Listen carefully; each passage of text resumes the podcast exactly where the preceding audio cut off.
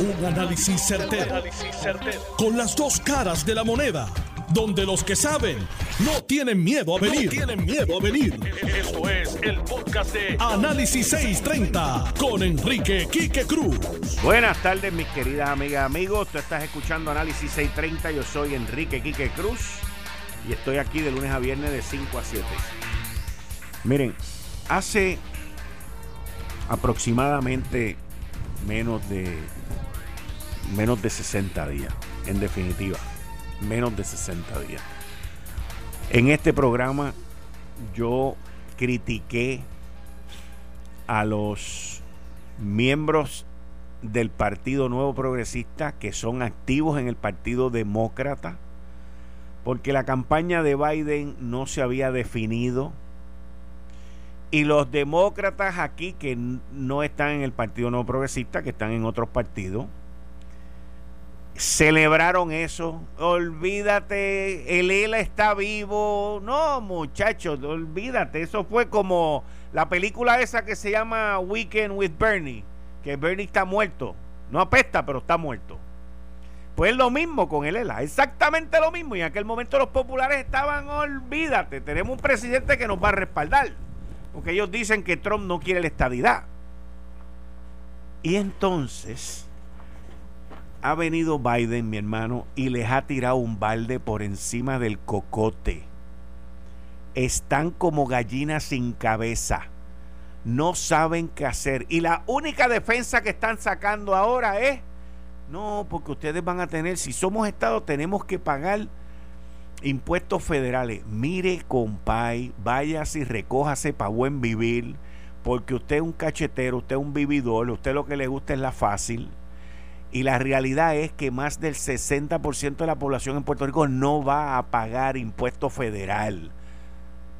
Pero la estadidad no es gratis para los cacheteros como los que les guste el ELA, los que quieren mucho fondo federal sin tener que contribuir, porque son el dinero de otro. Imagínense, imagínense esta gente que creen en lo que no existe, que es el Estado Libre Asociado de Puerto Rico, y que les gusta que otro los invite a comer a los mejores restaurantes, que le compren la mejor casa, el mejor carro y que lo pague otro. Esos son esta gente, eso es lo que son. Eso es lo que les gusta. Y con eso es que quieren seguir soñando. Pero ¿qué pasa? ¿Qué, qué, qué pasa con este comentario de Joe Biden? Joe Biden viene y dice que respalda que Puerto Rico se convierte en un Estado y lo encajona en que esa es su opinión personal. Pero, pero, dice después, y ahí es donde los populares también están encajados, están agarrados de un clavo caliente, ya tienen las manos con llaga y no saben qué más hacer. Pero entonces dice que el pueblo es el que se tiene self-determination, que la determinación viene del pueblo. O sea, que Biden tampoco está de acuerdo con la Asamblea Constituyente. Aquí ya los perros no se amarran con longaniza, señores. Usted no oye a Bob Menéndez, no oye a Nidia Velázquez, no oye a Alexandra Ocasio, no oye a los líderes, los líderes del Partido Popular. Hello, hello, se fueron de vacaciones no aparece nadie ni para hablar de la sesión extraordinaria ni para hablar de los nombramientos. Están aterrorizados porque llevan aterrorizados, señores, desde que se aprobó el nuevo código e-, electoral, desde que se aprobó el referéndum, el plebiscito de estadidad, sí o no, están graves, aterrados. Y ahora, la esperanza que ellos tenían le ha dicho, yo creo en la estadidad. Pero tenemos que ser, hacer un análisis correcto. ¿Por qué Joe Biden dice eso? ¿Por qué Joe Biden va a la Florida? A la Florida, al estado de la Florida, que es un estado que lo ganó Trump, es un estado republicano, el gobernador es republicano, los dos senadores, señores, son republicanos.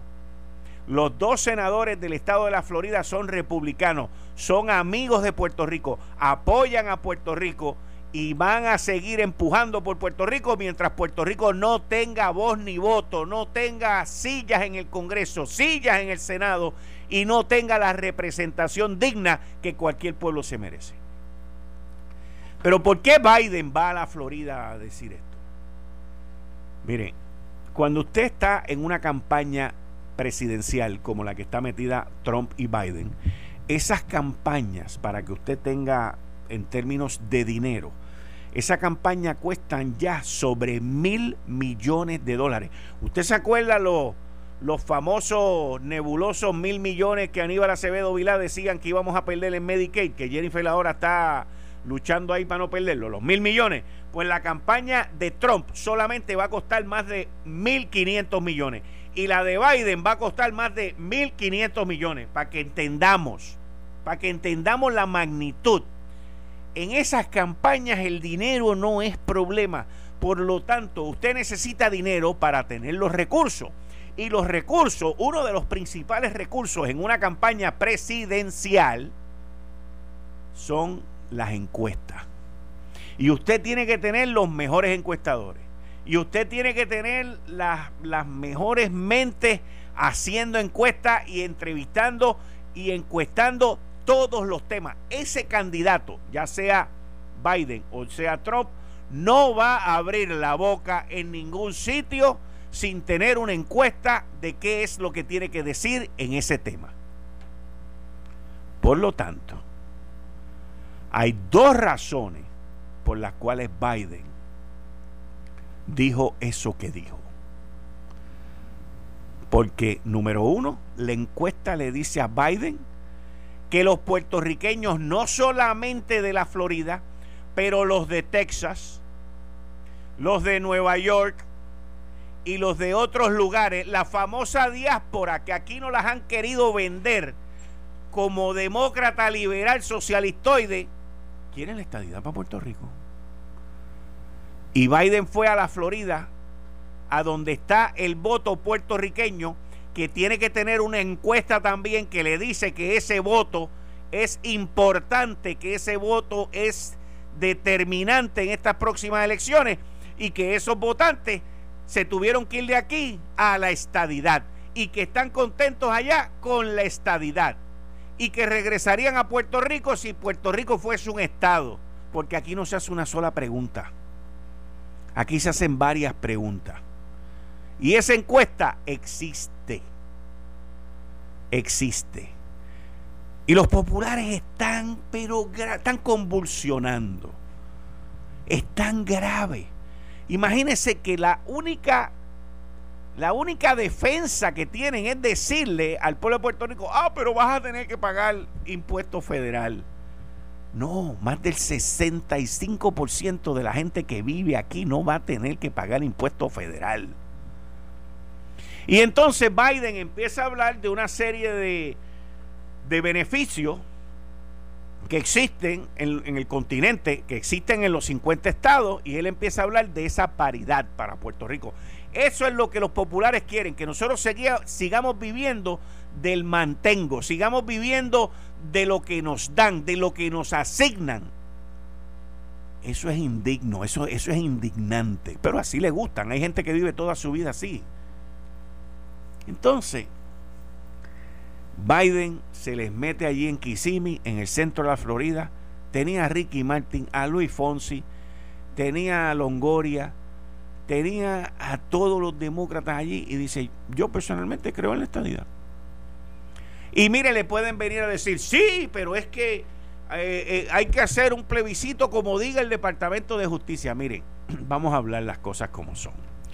El Departamento de Justicia Federal dice que tienen que estar las tres fórmulas porque eso fue lo que se legisló bajo Obama, porque eso fue lo que Obama le prometió a los populares en los ocho años que él estuvo allá. Y por eso es que eso está ahí. Pero Biden no va a hacer eso. Hay un corre-corre, no solamente para levantarle fondos a Biden, para que cambie, para que diga, para que el otro, ya está en récord, eso es así. Yo no descanso, yo no descanso mi lucha por la estadidad por lo que diga Biden, porque es un candidato que está en campaña y que tiene una encuesta y le dijo a la gente a quien él estaba hablando lo que la gente quería oír. Y cuando mis queridos amigos populares vean la pela que van a recibir con el sí el 3 de noviembre, entonces se van, ya, ya de aquí a allá no hay caopectate, no hay inmodium, y se van a poner grave, grave. Pero la realidad de todo esto es que lo que dijo Biden tiene una respuesta. Y ahora, igual que Donald Trump, agarró a los puertorriqueñitos de aquí que están con Biden y los cogió fuera de base el día, la semana pasada, cuando se le hizo el homenaje a Roberto Clemente, el día de Roberto Clemente, y vino Donald Trump. Y a las 4 y 47 de la tarde vino y tiró un tweet diciendo que él era fanático de Donald de Roberto Clemente, que los latinos, los puertorriqueños, que todo era y cogió a los de Biden aquí con los calzones abajo como Biden los acaba de coger hoy y ayer. Así, señores. Y entonces Biden tuvo que venir a unas 30 minutos más tarde y tirar un tweet sobre Roberto Clemente. Imagínense. Y entonces Biden me imagino que en ese momento, en broma digo, debe haber dicho, mano, si yo estoy contando con estos tipos allá en Puerto Rico para que me mantengan al tanto de lo que yo tengo que decir, lo que tengo que hacer, y no me dicen nada de Roberto Clemente, y viene Trump y me mete las manos con Roberto Clemente, pues yo voy para adelante. Pero toda acción tiene una reacción. Y yo quiero que ustedes me escuchen hoy, hoy porque Donald Trump, acuérdense de esto que se los estoy diciendo hoy, hoy, acuérdate, hoy, 16 de septiembre, es más, yo lo voy a guardar, a las 5 y 21 de la tarde, ¿ok?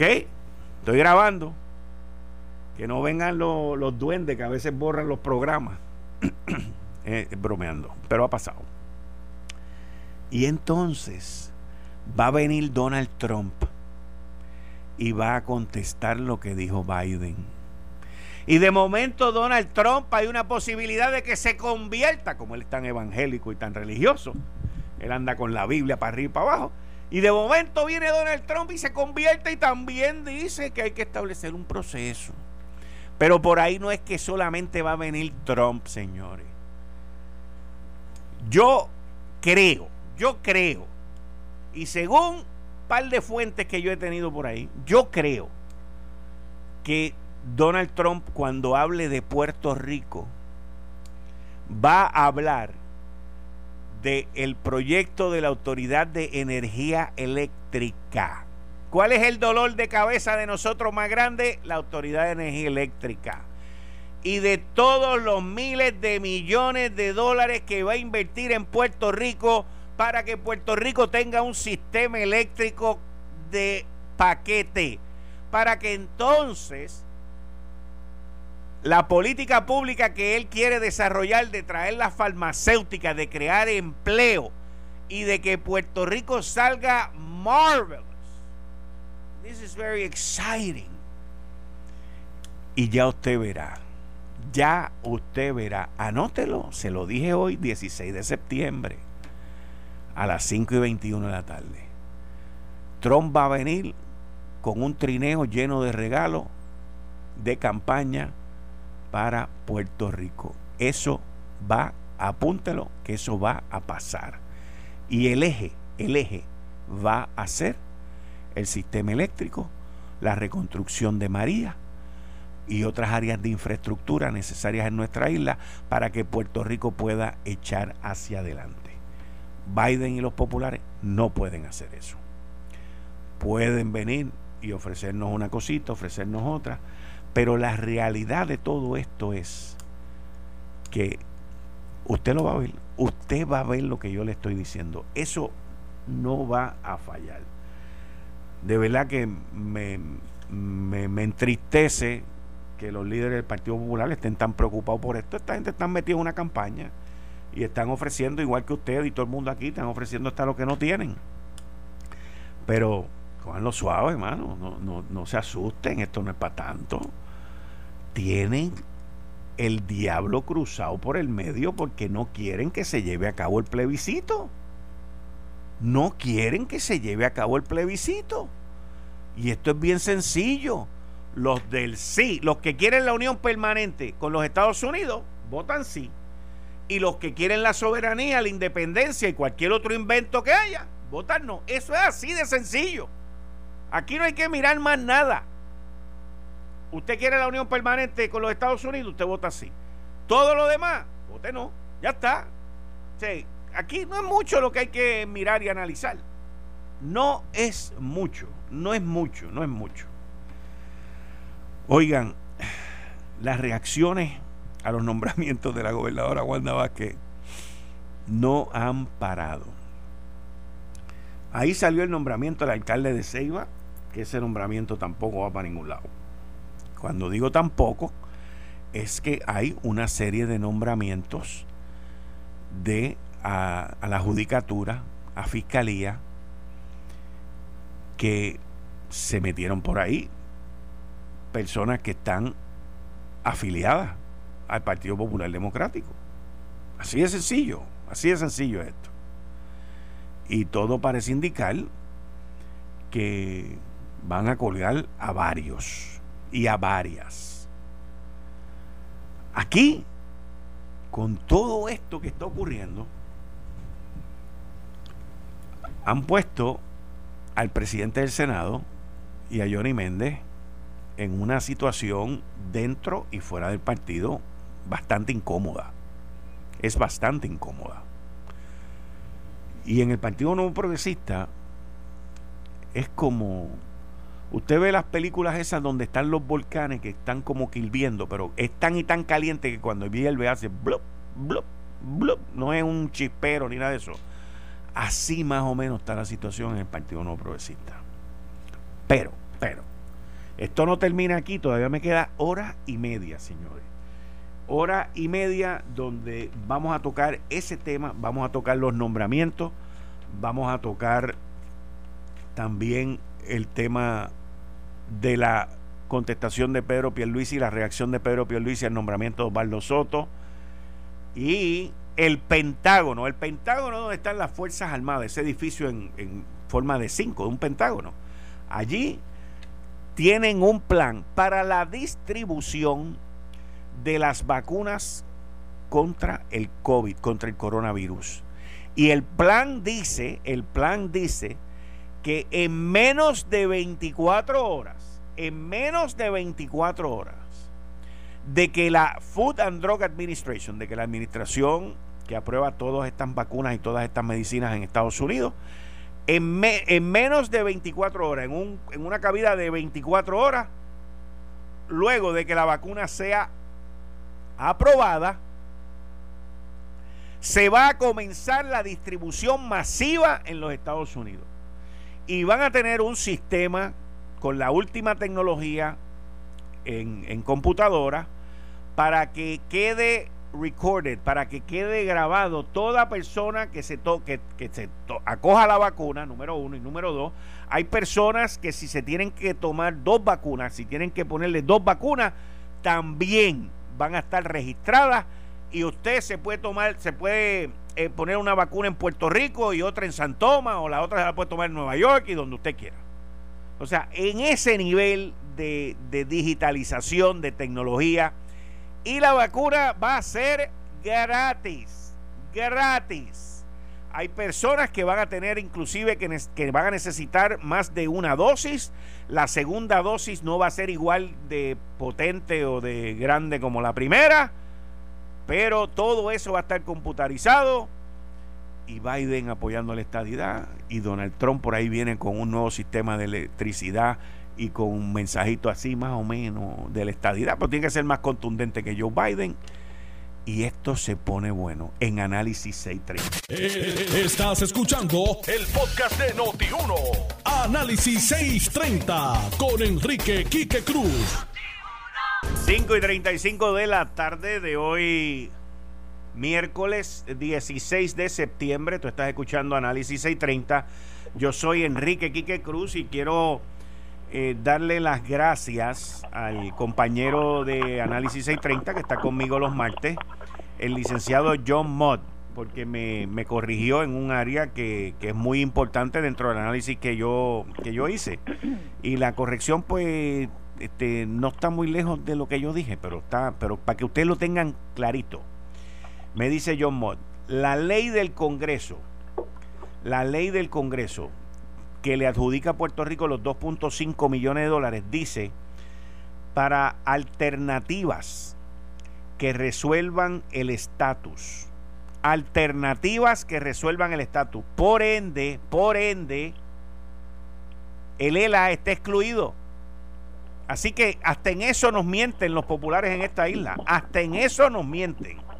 Lo que pasa es que el ex secretario de Justicia, Jeff Sessions, el republicano Jeff Sessions, era secretario de Justicia cuando Ricardo Rosselló le pidió el, el, permiso, este, el acuerdo para, para llevar a cabo el plebiscito en el 2017 y Jeff Sessions en la carta que le contesta le dice que hay que incluir el ELA. Pero el renunciante Roselló falló por no llevarlo a los tribunales porque la ley no dice que hay que incluir al ELA. Ese, e, ese es el Puerto Rico donde vivimos. Y gracias al licenciado John Mott, que está conmigo los martes, que me dio esa información aclaratoria. Dándole la bienvenida a Migdalia Rivera. Buenas tardes, Migdalia. Muy buenas tardes. Eh, Quique, a ti y a todas las escuchas que sintonizan durante la tarde de hoy. Bueno, Migdalia, este, tú asesoras a candidatos en el área de comunicaciones y de imagen. Y mañana hay un debate. noti uno tiene, en conjunto con Guapa y el vocero, tienen el primer debate mañana. Y todo el mundo está esperando ese primer debate. Te pregunto, con tan corto tiempo, con los líos que hay ahora mismo, en el Partido Nuevo Progresista y los líos que hay en el Partido Popular Democrático y los líos que hay en Victoria Ciudadana con los plagios y las cosas. ¿Cuán importante es este primer debate? Puedes decir que este no es tan importante, que el último es el que es más importante. Eh, ¿Cuán importante tú entiendes que, es este primer debate? Y que todos los debates de aquí hasta las elecciones van a ser muy importantes porque los candidatos han estado eh, muy limitados en poder llevar el mensaje dada la situación de la pandemia. En la medida que ellos no han podido llegar a, directamente hasta los electores, estos debates toman una, eh, ¿verdad? una relevancia eh, mayor porque la gente quiere escucharlos y los quiere ver y quiere escuchar sus propuestas y qué tienen que decir sobre los temas importantes que le preocupan a los puertorriqueños. Por lo tanto, me parece que el primer debate va a ser bien importante y obviamente pues el último es el que, eh, ¿verdad? Este cierra con broche de oro. Pero el de mañana va a ser bien importante. ¿Y cómo, y cómo tú ves ese debate de mañana? Eh, para Pedro Pierluisi principalmente dentro de todo este ruido dentro de la sesión extraordinaria los nombramientos ahí salió también el nombramiento del alcalde de Ceiba que se supone que no lo pueden nombrar a la junta de subasta o sea cómo tú ves este reguero eh, eh, para Pedro Pierluisi mañana en ese debate es un gran reto para Pedro Pierluisi mañana el debate porque tiene que eh, tocar eh, unos puntos importantes. Su estrategia tiene que estar dirigida particularmente, número uno, a distanciarse de lo que es el gobierno de Roselló Wanda A distanciarse. A distanciarse, en la medida que él pueda eh, proyectar que es una figura independiente dentro de lo que ¿verdad? se pueda proyectar y de que trae cosas nuevas para una renovación del Partido Nuevo Progresista tiene que distanciarse y tratar de dejar atrás todo lo que ha sido eh, esta administración, ya que eh, vincularse directamente con la administración, pues obviamente podría eh, acarrear todas las podría tener que explicar, toda, llevar toda la responsabilidad de todo lo que ha pasado durante este cuatrienio. En ese sentido, él tiene que tratar de mantener un poco de distancia de, lo que ha sido esta administración. De igual forma, eh, me parece que él va a tener que enfatizar mucho en el tema de ideológico, en el tema del estatus. Eh, en la medida que él pueda eh, mantener el tema del estatus dentro de los issues ¿verdad? que le toque eh, discutir, podrá tener captar la atención de esos PNPs que son más que todo ideológicamente estadistas y que podrían la parte ideológica es lo que los estaría moviendo hacia la elección general. En ese sentido, él tiene que eh, sacar mucha ventaja del tema ideológico. También mañana me parece que de del saque eh, Pedro Pierluisi tiene que salir de San Benito de lo que ha sido el único issue que a mi juicio eh, lleva lo lleva en las espaldas y, lo persigue, ¿no? Que es su relación con la Junta de Supervisión Fiscal. Me parece que mañana ya él tiene que salir de ese hecho y aclararlo para que no eh, lo arrastre hasta las elecciones. O sea, que él no debe de esperar a que le pregunten, él debe ser el que ponga el tema quizás en su primer turno de apertura.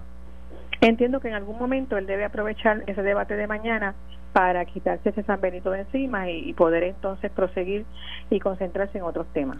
Ahora, por otro lado, tú, tú, tu primer punto tú me dices que él debe de distanciarse de la administración Ricardo Rosselló Wanda Vázquez Garcet y dejar atrás todo lo que tiene que ver esta administración y no, no, no, bueno, tú lo dijiste la palabra distanciarse. Ahora, por otro lado, por otro lado, eh, mucha gente dentro del Partido Nuevo Progresista entienden que ellos dos deben, deben de llegar a algún tipo de consenso, algún tipo de comunicación que no lo ha habido después, digo, ni antes ni después de la primaria. Hoy se cumplen 30 días de haber ganado esa primaria. Hoy se cumplen 30 días.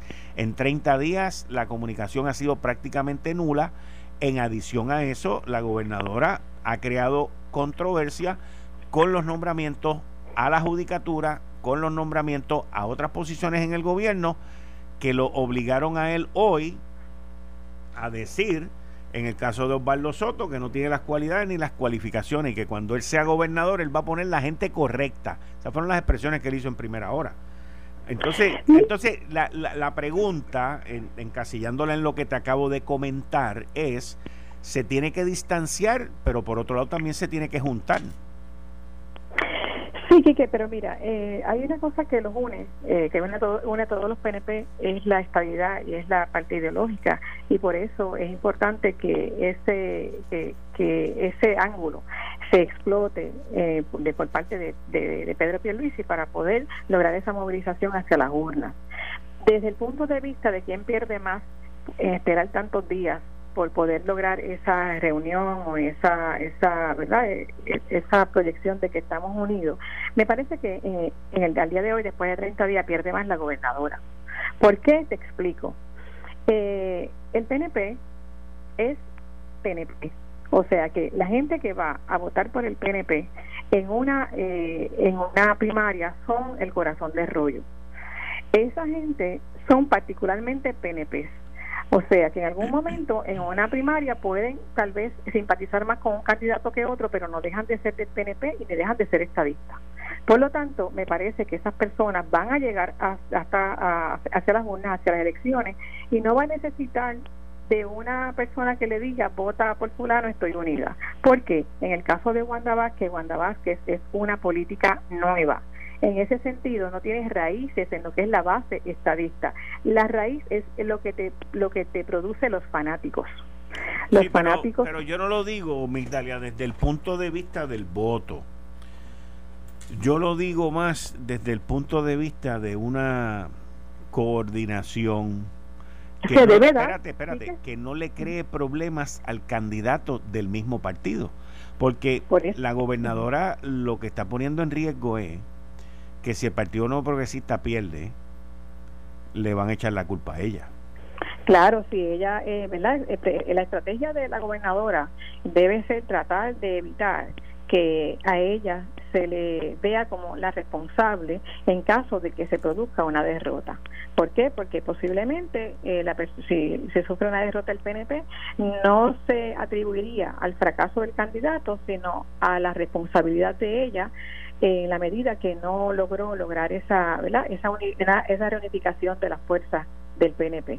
En ese sentido, a mí me parece que la gobernadora debe eh, pensar en que eh, a todo gobernante le gustaría que eh, las personas de su partido cuando salen de la gobernación pues le, verdad la saludaran con cariño. En este caso se está exponiendo a que si el PNP pierde las elecciones la conviertan entonces a ella en la culpable del fracaso de, las elecciones y del PNP y posiblemente de la del plebiscito, ¿no?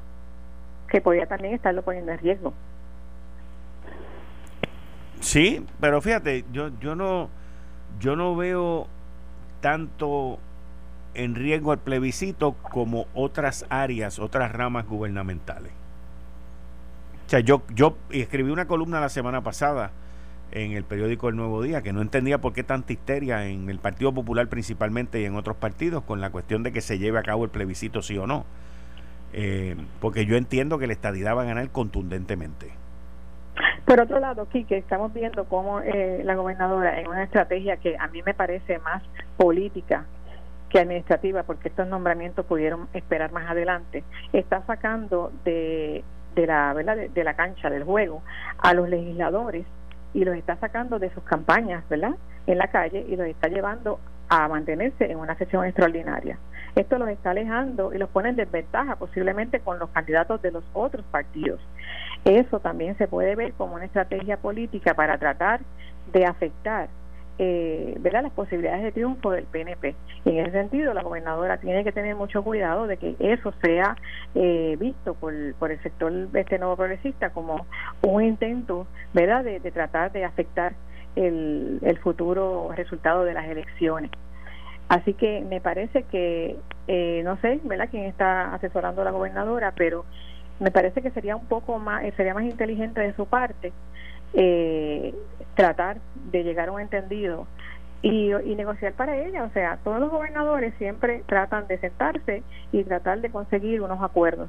Me parece que en ese sentido están perdiendo la oportunidad, porque poner a la legislatura a ver unos nombramientos que del saque, y eh, algunos de ellos ya están siendo rechazados por el pueblo de Puerto Rico, eh, la posiciona a ella como una persona que está tratando de, obstaculizar posiblemente sino como una persona que quiere la, ¿verdad? unir las fuerzas del PNP y de la estabilidad. Estamos a 47, 47, 48 días de, de las elecciones y, y yo veo que la cosa se sigue poniendo peor. Bueno, los legisladores tienen que, ver esto en términos de votos, que, cómo ganan más eh, y cómo ganan y cómo pierden. O sea, cómo ganan más votos y cómo ganan menos. En ese sentido, me parece este, que los legisladores tienen que mirar cómo el pueblo de Puerto Rico está recibiendo esta, este, ¿verdad? estos nombramientos por parte de la gobernadora y, y el costo político que eso puede tener. En el caso del Contralor, pues ya hemos visto que no por ser una este, mala persona, ¿verdad? Las cualificaciones personales, sino más bien las profesionales, ha tenido un eh, rechazo eh, prácticamente unánime por parte del pueblo. Y eso tienen que verlo los legisladores y cómo eso le puede afectar a ellos en su candidatura. En el caso de Pedro Pierluisi, pues lo está eh, poniendo en una, en una posición donde él tiene que, nuevamente, como te decía ahorita, distanciarse de los estilos de la, de, la, de la actual gobernadora y tiene que entonces proyectar que él quiere elevar los estándares y la calidad de los funcionarios que él quiere llevar como gobernador, si en caso de que sea gobernador. Él tiene que empezar a llevar ese mensaje y en este momento ha tenido que recurrir, ¿verdad? Obviamente a decir que él entiende que por lo que ha recibido, pues esta persona no, no cuenta con las cualificaciones para ese cargo. Esto fue el, podcast de Notiuno. Análisis 630 con Enrique Quique Cruz. Dale play a tu podcast favorito a través de Apple Podcasts, Spotify, Google Podcasts, Stitcher y notiuno.com.